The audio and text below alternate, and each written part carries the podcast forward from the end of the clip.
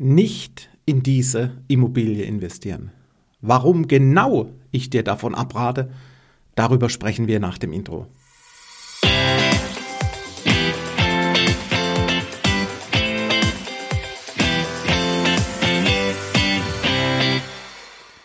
Hallo und herzlich willkommen zum Denkmalimmobilien Podcast. Mein Name ist Marcel Keller und heute erzähle ich dir, warum du nicht in diese Immobilie investieren sollst.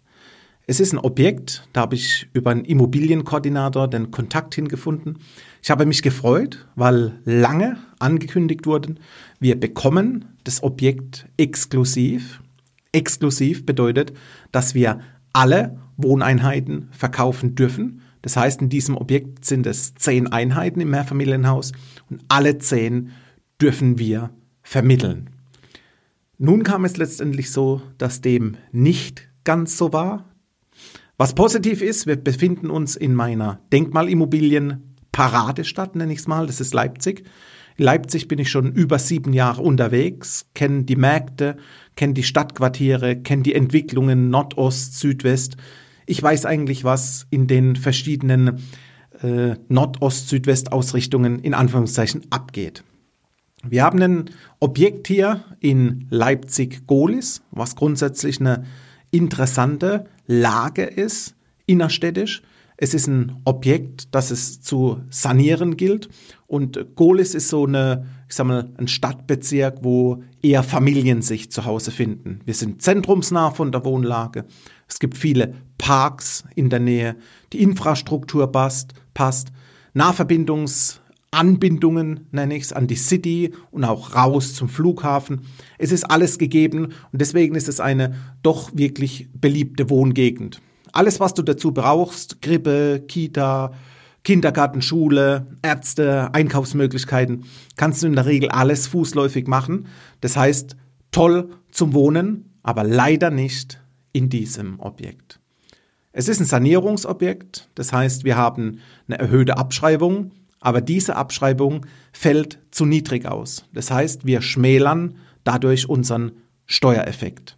Wir haben eine erhöhte Abschreibung durch den, auf den Kaufpreis durch den Paragraphen 7 im Einkommensteuergesetz, der sagt, wir sind in einem Sanierungsgebiet, es ist ein Wohnhaus, das sanierungsbedürftig ist.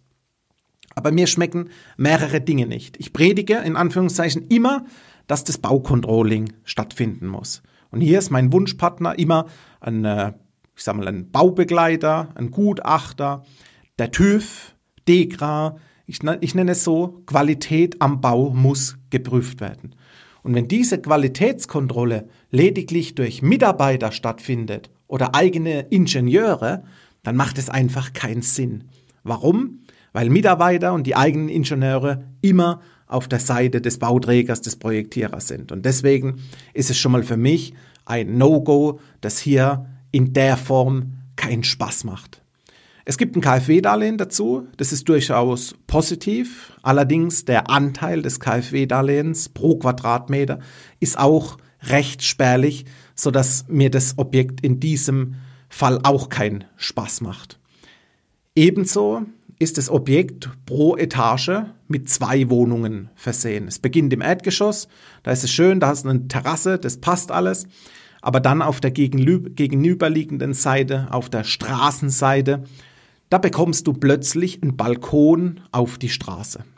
Der Balkon, der ist nicht groß, der hat vielleicht vier, fünf Quadratmeter, eher vielleicht noch weniger. Und dann hast du noch einen Mini-Balkon in den Innenhof. Es ist so, dass die Grundrisse nicht modern sind, sprich nicht up-to-date. Viele möchten momentan eine offene Küche Richtung Wohn- und Esszimmer, alles offen gestalten haben.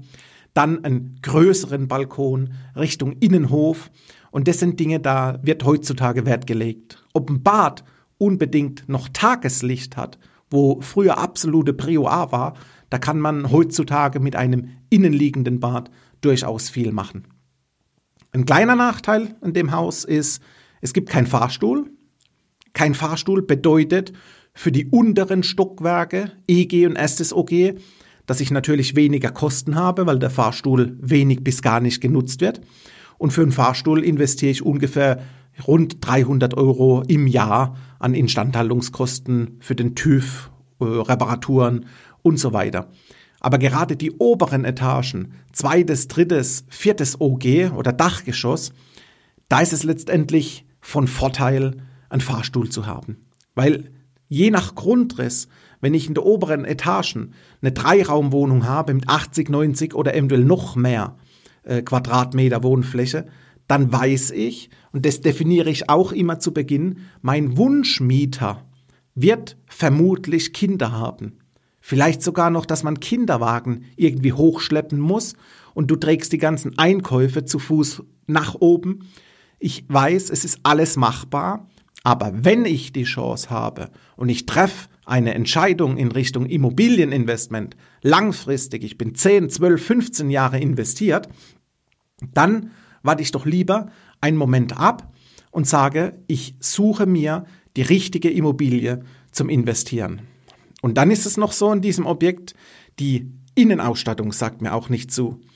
Beispielsweise ist es immer mein Slogan, setze Highlights. Highlights kann beispielsweise sein, dass du in einem Bad einen tollen Spiegel einbaust mit LED-Beleuchtung und, und, und. Kurzum, der Mieter betritt deine Wohnung, dein Mietinteressent in der Form, geht rein, die Maklerin hat das Ganze schön vorbereitet, die Lichter sind an, Radio läuft von mir aus, im Bad alles tipptopp, vielleicht riecht es sogar noch gut.